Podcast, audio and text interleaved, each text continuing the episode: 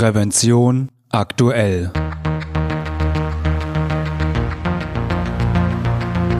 Ihr Podcast für Sicherheit und Gesundheit bei der Arbeit. Herzlich willkommen und hallo. Schön, dass Sie wieder eingeschaltet haben. Am Mikrofon begrüßt Sie Falk Sins. Liebe Hörerinnen und Hörer, psychische Erkrankungen sind seit vielen Jahren eine der häufigsten Gründe für Fehlzeiten von Beschäftigten. Umgekehrt rückt die psychische Gesundheit der Belegschaften immer mehr an den Fokus der betrieblichen Arbeitsschutzorganisationen. Seit 2013 sind Unternehmen deshalb verpflichtet, die psychischen Belastungen ihrer Beschäftigten zu ermitteln und entsprechende Schutzmaßnahmen zu entwickeln. Ein zentrales Instrument dafür ist die psychische Gefährdungsbeurteilung. Doch worauf ist bei einer psychischen Gefährdungsbeurteilung zu achten? Welche gesetzlichen Vorschriften gelten aktuell und wie sieht die gelebte Praxis aus? Katja Henge, Heilpraktikerin für Psychotherapie, Coach und Expertin für psychologische Beratungsfragestellungen sowie Partnerin bei ZAS Competence as a Service GmbH, klärt in der heutigen Folge darüber auf. Doch erlauben Sie mir vorher noch einen kleinen Hinweis in eigener Sache.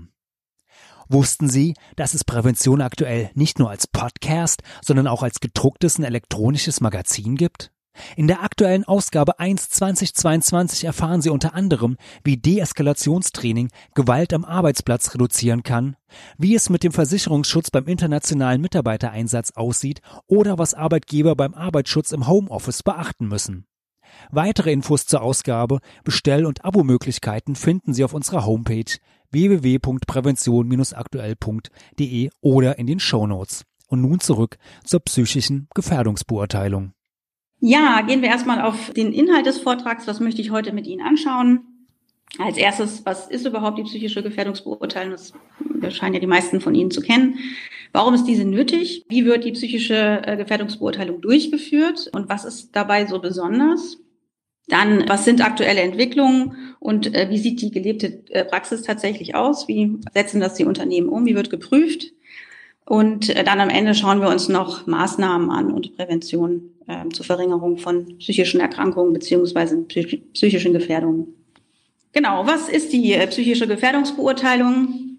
Die psychische Gefährdungsbeurteilung ist praktisch die Ermittlung und Beurteilung der mit der Arbeit verbundenen psychischen Belastungen am Arbeitsplatz. Mit dem Ziel, die Verhinderung beziehungsweise die Reduktion von negativen Auswirkungen von psychischen Belastungen gerade auf den Arbeitnehmer. Die psychische GBU gibt es seit 2013 und ist seitdem Bestandteil Paragraph 5 im Arbeitsschutzgesetz. Diese gibt es schon seit 1996, äh, also seit knapp 25 Jahren. Genau, neu hinzugekommen ist die psychische Gefährdungsbeurteilung seit 2013. So soll der Ablauf aussehen. Das ist äh, entwickelt worden von der GDA. Die GDA ist die gemeinsame deutsche Arbeitsschutzstrategie das ist praktisch eine Plattform von Bund, Ländern und den Unfallversicherungsträgern mit dem einfachen Ziel, den Arbeitsschutz in den Betrieben zu verbessern. Dort werden Arbeitsschutzziele definiert und Beratungskonzepte entwickelt und auch Regeln und Vorschriften entworfen. Wer hat die Verantwortung für die Durchführung der psychischen Gefährdungsbeurteilung? Das haben immer die Unternehmen selbst. Egal, wie viele Mitarbeiter im Unternehmen arbeiten, schon ab einem Mitarbeiter muss man es tun. Form der Durchführung ist bislang nicht vorgeschrieben. Also es gibt da keine Standards oder Vorschriften, wie es gemacht werden soll. Das hat der Gesetzgeber mit Absicht so gemacht, damit sich die Firmen erstmal langsam an das Thema herantasten können und nicht gleich damit überfordert sind. Es existieren aber Handlungsempfehlungen auch wieder durch die GDA. Durchgeführt werden kann die psychische Gefährdungsbeurteilung natürlich vom Unternehmen selbst, aber auch von fachkundigen Personen, die dafür beauftragt werden. Also zum Beispiel von spezialisierten Mitarbeitern des Gesundheitsmanagements oder von Arbeitssicherheitsexperten. Die Verantwortung hat aber, wie gesagt, das Unternehmen. Wie ist die Wirkung auf Mitarbeiter und Unternehmen der psychischen Gefährdungsbeurteilung? Die psychische Gefährdungsbeurteilung schützt die Arbeitnehmerin vor den psychischen Erkrankungen, vor äh, psychosomatischen Erkrankungen, vor negativen Auswirkungen im persönlichen und beruflichen Kontext und führt langfristig, wenn es gut gemacht ist, zu Kompetenzentwicklung, persönlichem Wachstum, Weiterentwicklung und Gesundheitsförderung. Und auch die Unternehmen haben große Vorteile, denn die Krankheitstage und Fehlzeiten werden verringert, Störungen im Betriebsablauf reduziert, die Zusammenarbeit optimiert Und das hat positive Effekte auf das Betriebsklima, die Motivation und die Leistungsfähigkeit. So bleibt die Leistungsfähigkeit und die äh, Produktivität des Unternehmens nicht nur erhalten, sondern sie kann dadurch sogar gesteigert werden. Warum gibt es nun die psychische GBU? Warum hat der Gesetzgeber 2013 gesagt, so, das muss auf jeden Fall gemacht werden? Wir schauen uns hier mal eine Statistik an von der DAK über einen Zeitraum von über 20 Jahren. Und hier kann man ganz gut erkennen, warum es die psychische GBU geben musste, weil nämlich die Krankheitstage wegen psychischen Belastungen so stark angestiegen sind. Hier im Vergleich alle Erkrankungsgruppen ein Anstieg 30 Prozent etwa über diesen über 20-jährigen Zeitraum und die psychischen Erkrankungen eine Steigerungsrate von über 200 Prozent. Das führt dazu, dass zum Beispiel im Jahre 2020 jeder Arbeitnehmer in Deutschland an etwa drei Tagen im Jahr wegen psychischen Erkrankungen zu Hause geblieben ist. Noch eine Zahl von der Technikerkrankenkasse aus dem Jahr 2019. Das sind die durchschnittlichen Kranktage. Die liegen bei ungefähr 40 Tagen. Also man, wenn man psychisch erkrankt ist, dann ist die durchschnittliche, sind die durchschnittlichen Kranktage etwa 40 Tage. Hier nochmal eine interessante Korrelation parallel, nämlich zum Anstieg der Fehltage stieg auch die Nutzung der Smartphones und hier kann man schon wahrscheinlich ein bisschen erkennen, woran es denn liegen könnte. Hier sehen wir auch über den, einen ähnlichen Zeitraum die gestiegene Nutzung der Smartphones. Mittlerweile besitzt, besitzen 50 Prozent der Weltbevölkerung ein Smartphone. Dann gibt es noch ein interessantes Phänomen aus dem letzten Jahr. Hier nochmal Daten der DAK die das erste Halbjahr 2021 schon ausgewertet hat. Es gab hier letztes Jahr 22 Prozent weniger Fehltage insgesamt. Das lag hauptsächlich daran, dass es weniger Atemwegsinfekte gab und durch dieses Abstand halten, Maske tragen, Desinfektionsmittel benutzen. Deswegen weniger Fehltage insgesamt, aber 11,5 Prozent mehr Tage wegen psychischen Erkrankungen. Das ist eine immense Steigerung. Ja, warum das Ganze? Warum sind die psychischen Erkrankungen so stark gestiegen? Hier ein paar Bereiche beziehungsweise Beispiele, die das so ein bisschen verdeutlichen sollen. Hier haben wir als erstes eine beschleunigte digitale Arbeitswelt, die Dynamisierung von Raum, Zeit und Struktur. Also dieses, ich arbeite am fixen Ort zur festen Zeit ist vielen Berufen Geschichte. Es geht jetzt viel mehr um, wo arbeite ich, wo örtlich und zeitlich flexibel. Dann die digitalisierten Prozesse erfordern mehr Standards und engen so die persönlichen Entscheidungsräume ein.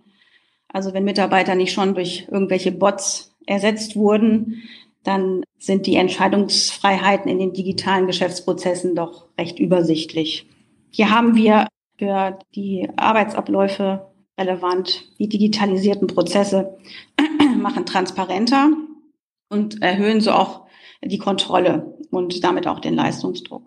Die beschleunigte digitale Welt führt auch dazu, dass die Endgeräte entgrenzen und dauerhaft erreichbar machen und zahlreiche Kommunikationskanäle uns permanent mit Nachrichten fluten und uns ständig unterbrechen auf dem Arbeit, also während der Arbeit, aber auch im Privatleben im Privatleben hauptsächlich dieser Social Media Leistungsdruck und viel Kommunikationsstress durch Nachrichtendienste, WhatsApp, Facebook, Instagram und so weiter. Weiter Bereich, der zu den psychischen Erkrankungen geführt hat, ist die Zunahme potenziell belastender Tätigkeiten, die hauptsächlich im beruflichen Bereich. Unser permanentes ökonomisches Wachstum führt zu immer schnelleren Abläufen und erhöht somit auch den Leistungsdruck. Die Dienstleistungstätigkeiten nehmen weiter zu, mit oft direktem Kundenfeedback. Ähm, so sind die Kunden, also die Kundencenter sehr, die Mitarbeiter im Kundencenter sehr belastet. Zusätzliche Projekte erhöhen den Zeit- und Ergebnisdruck zum On-Top-Tagesgeschäft. Also durch diesen Innovationsdruck, den wir im Moment haben, nehmen auch die Projekte zu. Und man schätzt, dass etwa 40 bis 50 Prozent der Arbeitszeit mittlerweile in Projekten gearbeitet wird. Die Flexibilisierungsanforderungen steigen, zeitlich wie räumlich. Schnelles Wachstum der Großkonzerne erhöhen äh, den Druck auf mittelständische Unternehmen und natürlich die Globalisierung mit internationalem Austausch, andere Kulturen, andere Sprachen und so weiter. Der nächste Bereich, warum es zu diesen starken psychischen Erkrankungen oder dieser Steigerung gekommen ist, ist, dass der Mensch immer mehr Nebensache wird. Also Menschen werden zu Objekten in Prozessen. Mensch steht in vielen Unternehmen gar nicht im Mittelpunkt, also manchmal sogar noch nicht mal der Kunde. Es geht nur noch um Prozesse und Effizienz und Gewinnmaximierung. Ungenau definierte Prozesse führen zu Konflikten im Team. Dann der Druck der Führungskräfte, die müssen liefern und geben den Druck an ihre Mitarbeiter weiter. Und dann natürlich diese unglaublich vielen mittlerweile digitalen Meetings, wo einfach auch der zwischenmenschliche Austausch fehlt und die aufgrund auch ihrer Häufigkeit stark belasten. Dann noch Privat und Beruf. Die Beziehungen zwischen Menschen treten in digital durchgetakteten Prozessen in den Hintergrund. Also wir sprechen ja kaum noch miteinander, sondern texten nur noch. Dadurch wird der direkte Austausch weniger und es wird sehr viel äh, digital kommuniziert. Dann nochmal der Grund, warum der Anstieg, muss ja eigentlich heißen 2021, diese 11,5 Prozent, warum das so stark ins Gewicht fällt. Denn seit fast zwei Jahren sind wir in dieser Pandemielage, die eine absolute Dauerbelastung für uns alle ist. Wir haben ständig Angst um unsere eigene Gesundheit oder um die von Freunden oder Familienmitgliedern. Unsere Freizeit ist stark eingeschränkt. Das führt auch dazu, dass einfach auch mehr gearbeitet wird. Also es gibt so Zahlen, die sagen 20 Prozent. Das kann auch langfristig sich auf, negativ auf die Beschäftigten auswirken, zum Burnout oder auch zu Depressionen führen.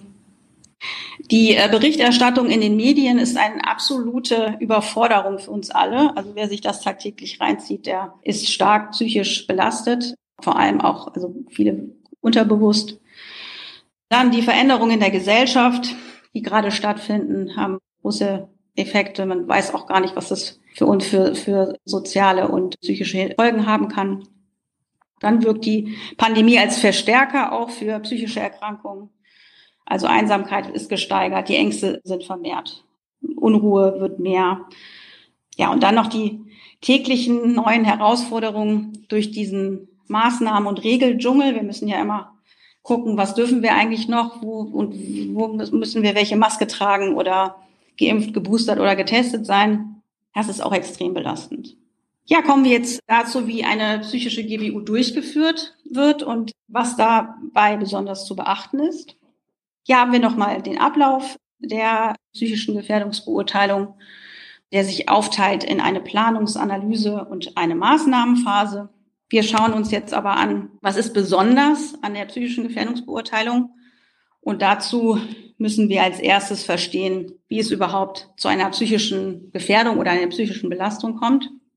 Und dazu ist es ganz wichtig, zwei Begriffe zu unterscheiden. Die gibt es bei den anderen Gefährdungsbeurteilungen auch aber die ist bei der psychischen noch mal ein bisschen anders.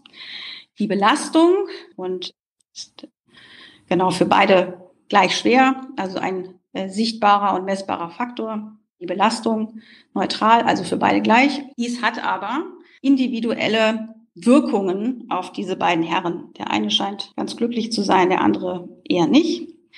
Das ist praktisch die Beanspruchung.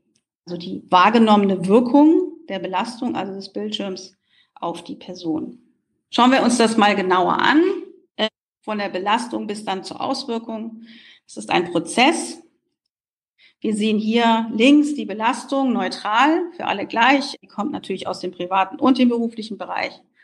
Und am Ende die Auswirkungen auf das Umfeld, auch wieder auf, die, auf den privaten Bereich und beruflich. Das sind Bereiche, die man sehen kann und messen kann, während man hingegen diese beiden grauen Teile hier in der Mitte, diese Bereiche, nicht sehen kann. Die sind sehr individuell, also die Verarbeitung ist individuell und die Auswirkungen auf die Person auch. Schauen wir uns jetzt mal die Belastung nochmal genauer an. Was ist die Belastung? Das war ja in unserem Beispiel der Bildschirm. Was sind die Belastungsfaktoren? Die gibt es natürlich aus dem privaten wie aus dem beruflichen Bereich. Privat, Familie, Freunde, Gesundheit, Gesellschaft. Gesundheit, Gesellschaft ist das, was gerade auch im Privaten besonders belastet, sind aber für die psychische Gefährdungsbeurteilung nicht relevant. Also da darf der Arbeitgeber nicht nachfragen.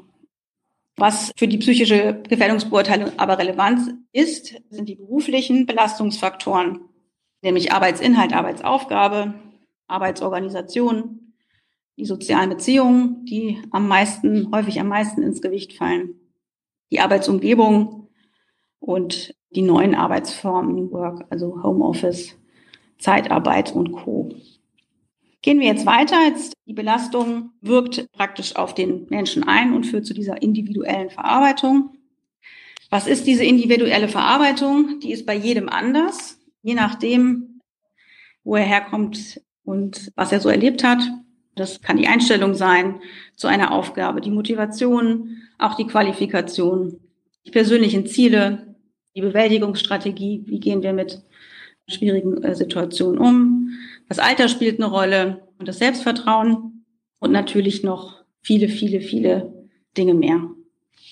Diese individuelle Verarbeitung wirkt jetzt auf uns ein, also die wahrgenommene Wirkung der Belastung und führt dann in der Folge entweder zu einer positiven Beanspruchung, also zu Motivation, Arbeitszufriedenheit und Gesundheitsförderung oder, wenn es sich negativ auswirkt, kommt es zu einer Fehlbeanspruchung, also zu Stress, Frustration, Demotivation und am Ende zu psychischen Krankheiten. Die DIN ISO 10075 hat nochmal zwischen lang- und kurzfristigen Beanspruchungen unterschieden. Hier kurz positiv. Es gibt einen Aufwärmeffekt. Wir laufen erst warm. Eine Aktivierung. Wir lernen. Es gibt eine gesteigerte Konzentration und die psychische und körperliche Aktivität steigt. Langfristig führt das dann zu einem Übungseffekt, zu Kompetenzentwicklung, Erfolgserlebnissen, Übungen, Weiterentwicklung und Gesundheitsförderung. Wenn sich die Beanspruchung aber negativ auf uns auswirkt, kommen wir erstmal, das kennen wir wahrscheinlich alle, kurzfristig psychische Ermüdung, ermüdungsähnliche Zustände, Monotonie, herabgesetzte Wachsamkeit, äh, psychische Sättigung und auch Stressreaktionen. Das kann dann in der Folge zu Burnout führen, zu anderen körperlichen und psychischen Erkrankungen und somit auf negative Folgen auch für das Privat- und Berufsleben. Diese Beanspruchung wirkt sich dann auf das Umfeld aus. Das ist wieder das, was wir wieder messen und sehen können. Das sieht dann so aus, dass die positive Beanspruch Beanspruchung natürlich auch die Unternehmensleistung steigert und positive Effekte auf das Privatleben hat, während hingegen die Fehlbeanspruchung zu einer reduzierten Unternehmensleistung führt und auch negative Effekte auf das Privatleben hat. Welches sind die typischen beruflichen Belastungen, die in der Folge zu negativen Beanspruchungen führen? Also was sind praktisch die Bereiche, die dann psychisch ermüden beziehungsweise auch zu psychischen Krankheiten führen? Das wurde mal wissenschaftlich erhoben und wen wundert's, als erstes kommt die schlechte Führung, das sind immer meistens zwischenmenschliche Dinge, die da im Vordergrund stehen. Dazu gehört die Führung, äh, aber auch ein geringer Handlungsspielraum, also die Entscheidungsprozesse im Unternehmen und eine hohe Arbeitsintensität, also das Verhältnis zwischen Arbeitsleistung und Arbeitszeit. Oft ist es auch eine Kombination aus diesen beiden Bereichen, die zu, zu Stress, Frustration führen. Dann die geringe soziale Unterstützung. Das kann auch durch den Vorgesetzten sein, aber auch durch Kollegen ein zu viel an Homeoffice. Man hat nämlich herausgefunden, dass Homeoffice an sich, also auch natürlich jetzt in den letzten zwei Jahren, als Belastungsfaktor dazugekommen ist. Aber es geht um das Wie. Man hat herausgefunden, dass diese hybride Variante des Homeoffice eigentlich am idealsten ist. Also wenn man ein, zwei, drei Tage die Woche im Homeoffice ist, ist es für viele vollkommen okay. Der ein oder andere braucht äh, weniger, ein Tag, zwei Tage. Aber ein 100 Prozent Homeoffice wird, Homeoffice wird für viele als absolute, das kann sich keiner so richtig mit anfreunden. Was ist sonst noch? Rollenstress, also widersprüchliche Anforderungen, wenn zum Beispiel zwei Vorgesetzte unterschiedliche Anweisungen geben. Dann die vielen Überstunden, aggressives Verhalten am Arbeitsplatz, die übermäßige Nutzung von äh, digitalen Angeboten, das haben wir eben schon kurz, und noch viele andere Faktoren, wie zum Beispiel auch die Schichtarbeit, fehlende Arbeitsmittel, und Unterbrechungen. So, welche Krankheiten resultieren denn nun aus diesen psychischen Belastungen? Also man hat Untersuchungen gemacht und hat festgestellt, welche Erkrankungen kommen denn tatsächlich durch psychische Belastung am Arbeitsplatz. Äh, da gibt es auf, auf der einen Seite die körperlichen Erkrankungen, die Erkrankung des Haltungs- und Bewegungsapparats, also die Rückenschmerzen, Bandscheibenvorfall und so weiter.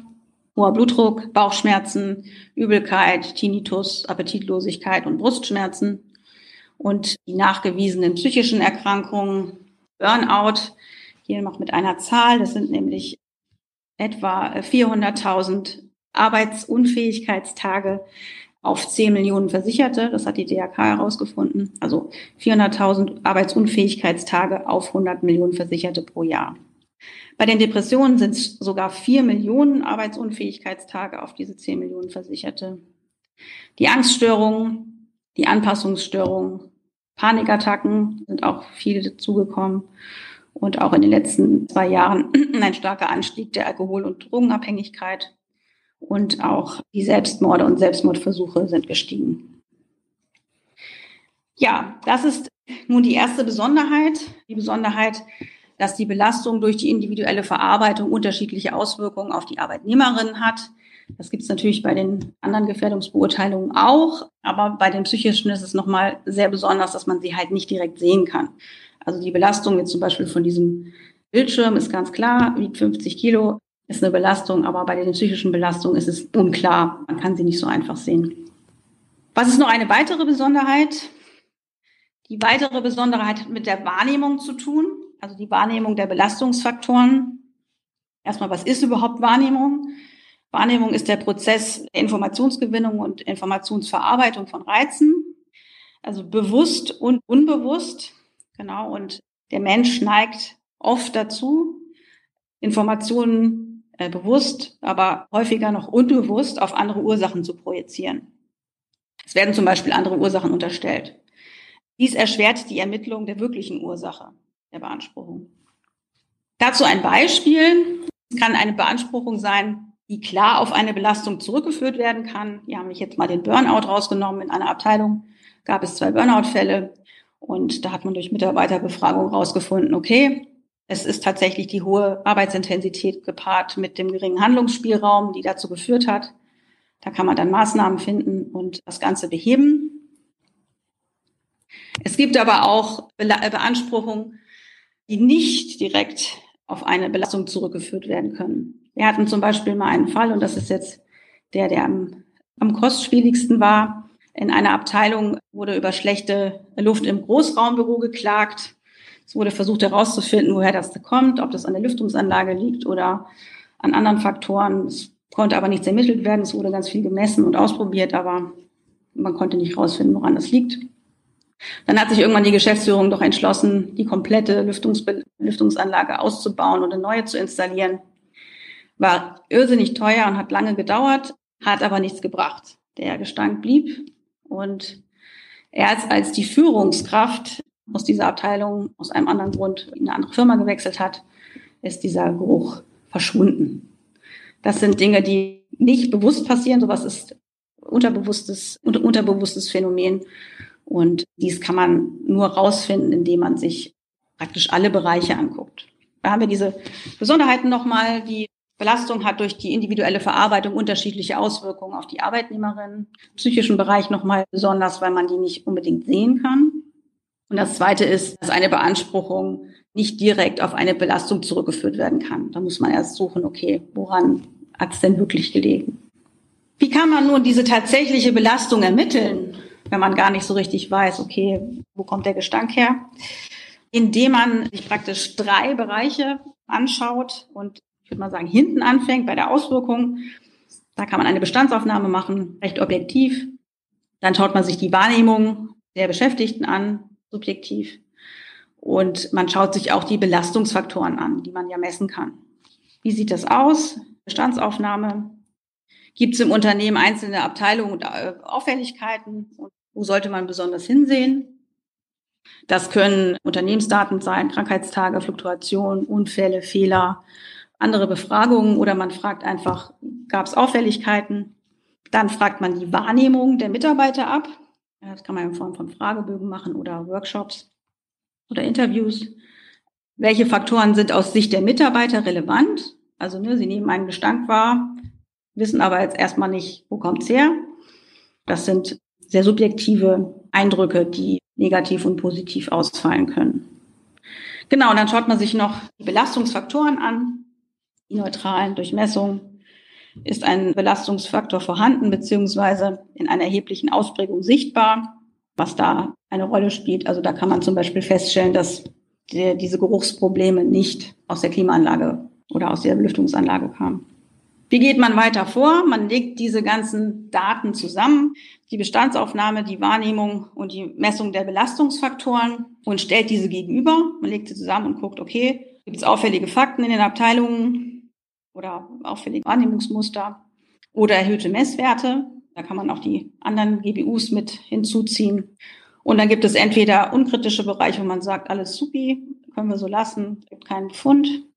Oder in Rot Maßnahmen, die ganz klar sind, wie zum Beispiel die Sache mit dem Burnout, zu hohe Arbeitsintensität und geringer Handlungsspielraum, kann man Maßnahmen entwickeln. Und bei Dingen, die unklar sind, zum Beispiel die Sache mit dem Geruch und liegen aber keine Messwerte vor, dann muss man sich das genauer angucken. Dann muss man in die Abteilung gehen und rausfinden, was ist da wirklich das Problem. Wie geht eine gute psychische Gefährdungsbeurteilung? Es gibt ganz wichtige Faktoren, die da eine Rolle spielen, die dann zu Erfolg führen. Also Sie sollten klein anfangen, wenn Sie es noch nicht getan haben. Ähm, die psychische GBU soll ja nicht bei Ihnen oder in Ihrem Unternehmen auch zu einer negativen Beanspruchung führen. Sie brauchen unbedingt Rückhalt der Führungskraft und der Geschäftsführung. Also wenn die nicht im Boot sitzen und da mitmachen, dann können Sie es eigentlich schon vergessen. Die Einbindung der Mitarbeiter braucht viel Kommunikation und Überzeugungsarbeit. Das ist ein hoher Zeitaufwand. Dann natürlich die Partizipation der Mitarbeiter. Die müssen an den Umfragen teilnehmen, an den News oder Workshops und sich natürlich dann auch mit den Maßnahmen anfreunden. Es braucht eine Steuerungsgruppe, gerade in etwas größeren Unternehmen. Da gehört dann die Arbeitssicherung, Personalabteilung, vor allem der Betriebsrat mit an den Tisch.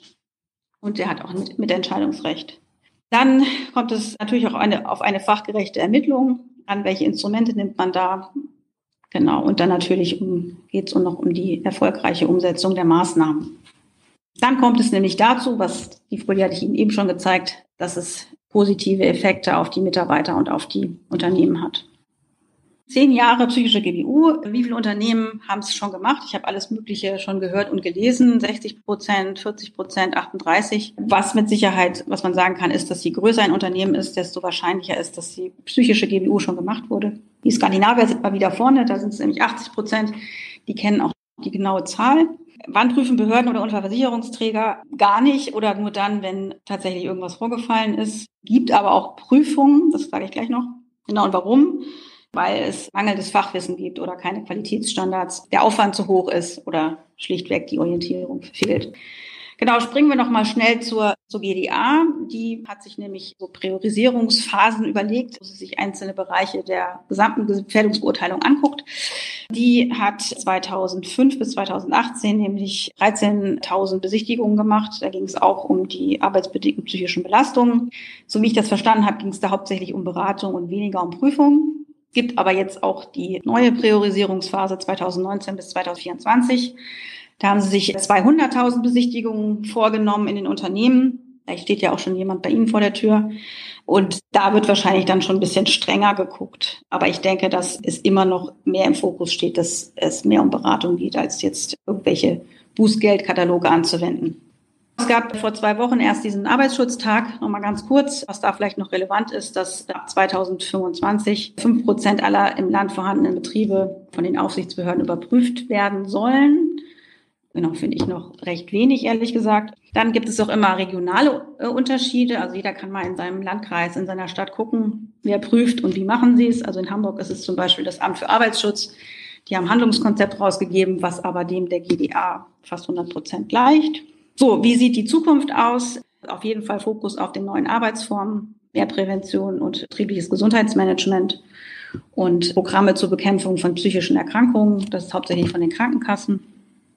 Sie können natürlich die psychische GBU von, ex von externen Experten durchführen lassen. Das hat einige Vorteile, aber auch Nachteile. Natürlich ist da die Expertise von den Fachkräften da, aber auch dann höhere Kosten. Sie können aber auch, und je nach Größe empfiehlt sich das auch, das selbst machen und zum Beispiel die Gründung eines eigenen Gesundheitsmanagements machen und sie kennen auch ihr Unternehmen am besten und es ist auf jeden Fall kostengünstiger, obwohl man schon wissen muss, dass es sehr große Ressourcen bindet. Was noch mal ganz kurz zu den Maßnahmen. Ganz wichtig, die ganzheitliche betriebliche Prävention soll im Vordergrund stehen und zwar bedeutet das, dass sich alles angeguckt werden soll, also die körperlichen Erkrankungen und die psychischen, weil die auch miteinander in Beziehung stehen. Also eigentlich muss man sich alle Bereiche anschauen und Beziehung gebracht werden. Also der Mensch muss einfach definitiv mehr in den Mittelpunkt. Dann ist es natürlich wichtig, dass sich andere Formen der Beratung ergeben, wie zum Beispiel digital und Präsent, Präsenzseminare. Und dann, das war auch Thema auf dieser Arbeitsschutztagung, die neuen Themen der Arbeitswelt auf jeden Fall. Diese Dynamisierung von Raum, Zeit und Struktur, das hatten wir am Anfang schon. Die Digitalisierung der Arbeit, dann äh, der Diversität natürlich und der demografische Wandel. Und es braucht einfach neue und ganzheitliche Arbeitsschutzleitbilder. So, zu den Maßnahmen, wo kann man die ansetzen? In zwei Bereichen, nämlich bei den Belastungen. Man kann die Belastungen reduzieren und man kann aber auch ähm, an der individuellen Verarbeitung arbeiten. Das kann man auf drei Ebenen, auf der Unternehmensebene, auf der Gruppenebene oder auf den persönliche Angebote machen. Also Unternehmensebene betrifft das ganze Unternehmen, Gruppenebene einzelne Abteilungen und persönliche Angebote dann sind sehr individuell. Genau, Belastungen reduzieren, Optimierung der Arbeitsbedingungen im Unternehmen und Bearbeitung oder Bearbeitung der Stärken. Äh, da gibt es dann halt Präventionsprogramme für die Mitarbeiter. Genau, das ist das eine. Also auf der strukturellen im Unternehmen, vielleicht nochmal das ganz kurz. Also die, wenn man die Belastungsfaktoren reduzieren will, das sind auch drei Ebenen, die das anspricht, nämlich die Führungsstruktur und die Führungsinstrumente, Unternehmens- und Führungskultur und Arbeitsform und Arbeitsgestaltung. Nochmal hier zum Schluss, was könnte Prävention beziehungsweise Maßnahmen für die Verarbeitung sein? Das sind dann die individuellen Angebote, die sind sehr vielfältig, also von Sport, Burnout-Prävention, Trainings für die psychische Belastung für Führungskräfte, damit sie wissen, was das ist, erstmal auch bei sich gucken können und auch bei ihren Mitarbeitern. Supervision für Führungskräfte, Resilienz, Stresstrainings, Work-Life-Balance-Kurse, Coachings und natürlich alle Formen von Aus- und Weiterbildung. Gerade was diese persönlichen Sachen angeht, also diese, diese Präventionskurse, da empfehle ich immer das Präsenzkurse vor Online-Kursen und vor Selbsthilfebüchern also Selbsthilfebüchern äh, ist immer sehr super, sich da zu informieren, aber das hat selten ein Verhalten geändert. Genau, Online-Kurse ist auch super, aber wenn es gerade um so persönliche Dinge geht, empfehle ich immer Präsenzkurse zu besuchen. Was ist wichtig hier noch ganz kurz? Die Prävention psychischer Erkrankungen ist genauso wichtig wie die frühzeitige Prävention von körperlichen Erkrankungen. Das ist wieder dieser ganzheitliche Ansatz. Die körperliche Gesundheit und psychische Wohlbefinden gehören immer zusammen. Dann kann man sehen, wie wenig eigentlich davon bekannt ist. Jetzt genau am Schluss. Psychische Belastungen und Störungen werden immer st noch stark tabuisiert. Hier braucht es viel Sensibilisierung in den Unternehmen und in der Gesellschaft. Die psychischen Krankheiten entstehen im Berufs- und im Privatleben durch diese vier Faktoren, die ich genannt habe, digitale Welt, Zunahme belastender Tätigkeiten, Umgang miteinander und durch die Corona-Pandemie. Dann ist es wichtig, die individuelle Verarbeitung der Belastungsfaktoren zu reduzieren und die individuelle Wahrnehmung zu stärken. Die Relevanz steigt, also im Moment wird noch nicht geprüft, das hatte ich ja gesagt, oder wenig kontrolliert, eher beraten. Aber es gibt Bußgeldkataloge, ich habe sie auch schon gesehen, habe ich noch nie gehört, dass, es, dass sie angewandt wurden. Genau, aber das kommt in Zukunft, gehe ich davon aus.